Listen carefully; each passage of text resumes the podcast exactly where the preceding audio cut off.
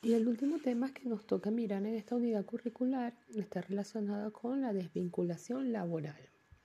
Así como una persona ingresa a la organización, llega un punto en el que por decisión propia, por decisión de la organización, ocurre una desvinculación, es decir, la persona se va o es despedida.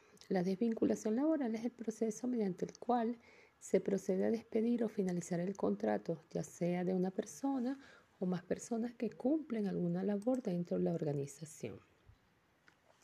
Existen dos tipos de, de desvinculación laboral. Una es la voluntaria, que es cuando el mismo empleado es quien determina su desvinculación de la empresa.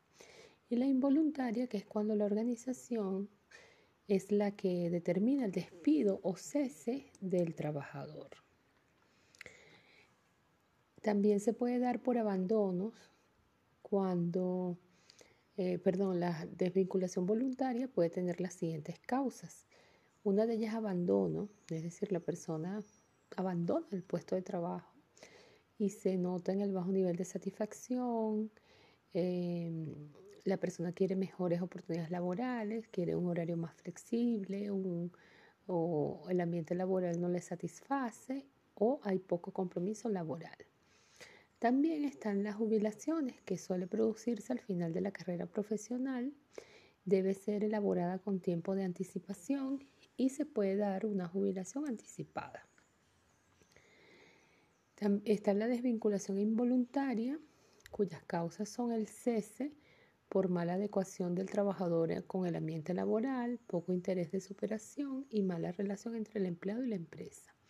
Y el despido, cambios producidos en la empresa, baja productividad, mal manejo de factores externos, hace que se produzcan estos despidos.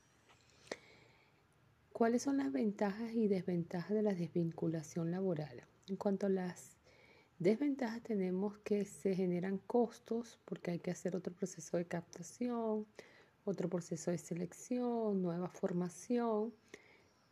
Y por supuesto, cuando la persona se va, eh, se producen unos costos por la ruptura laboral.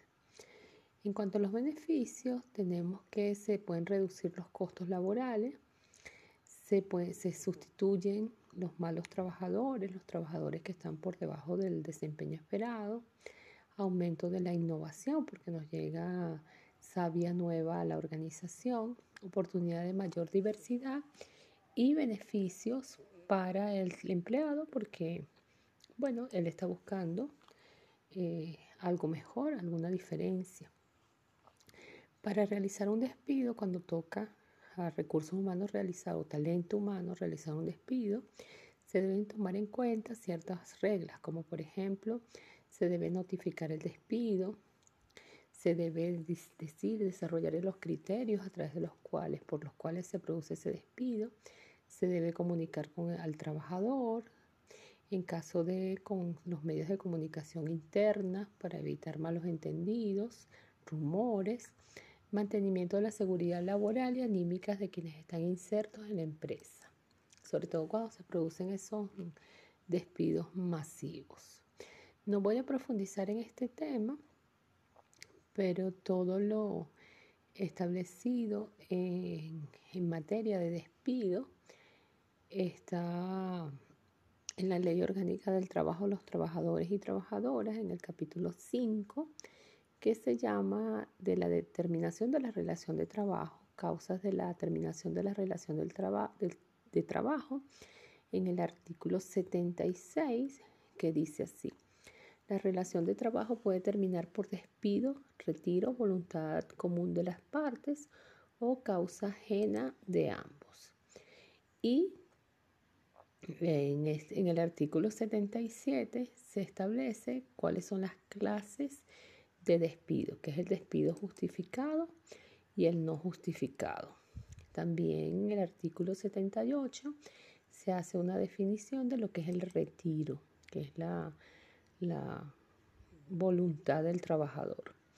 En el artículo 79 se establecen las causas justificadas de despido que son varias, varias causas de despido, que es decir, que es lo que la decisión de eh, la organización de despedir al trabajador.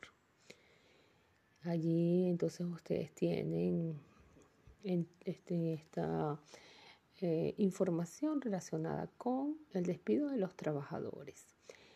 Eh, importante cuando se desvincula el trabajador de la empresa que sea de una forma armónica, amorosa, para que el trabajador sienta que se va, por decirlo metafóricamente, por la puerta de adelante y la empresa ahí también queda, eh, bueno, no la empresa, las empresas no, las personas que se ocupan de hacer este proceso que es realmente complejo, no es sencillo despedir a las personas de las organizaciones.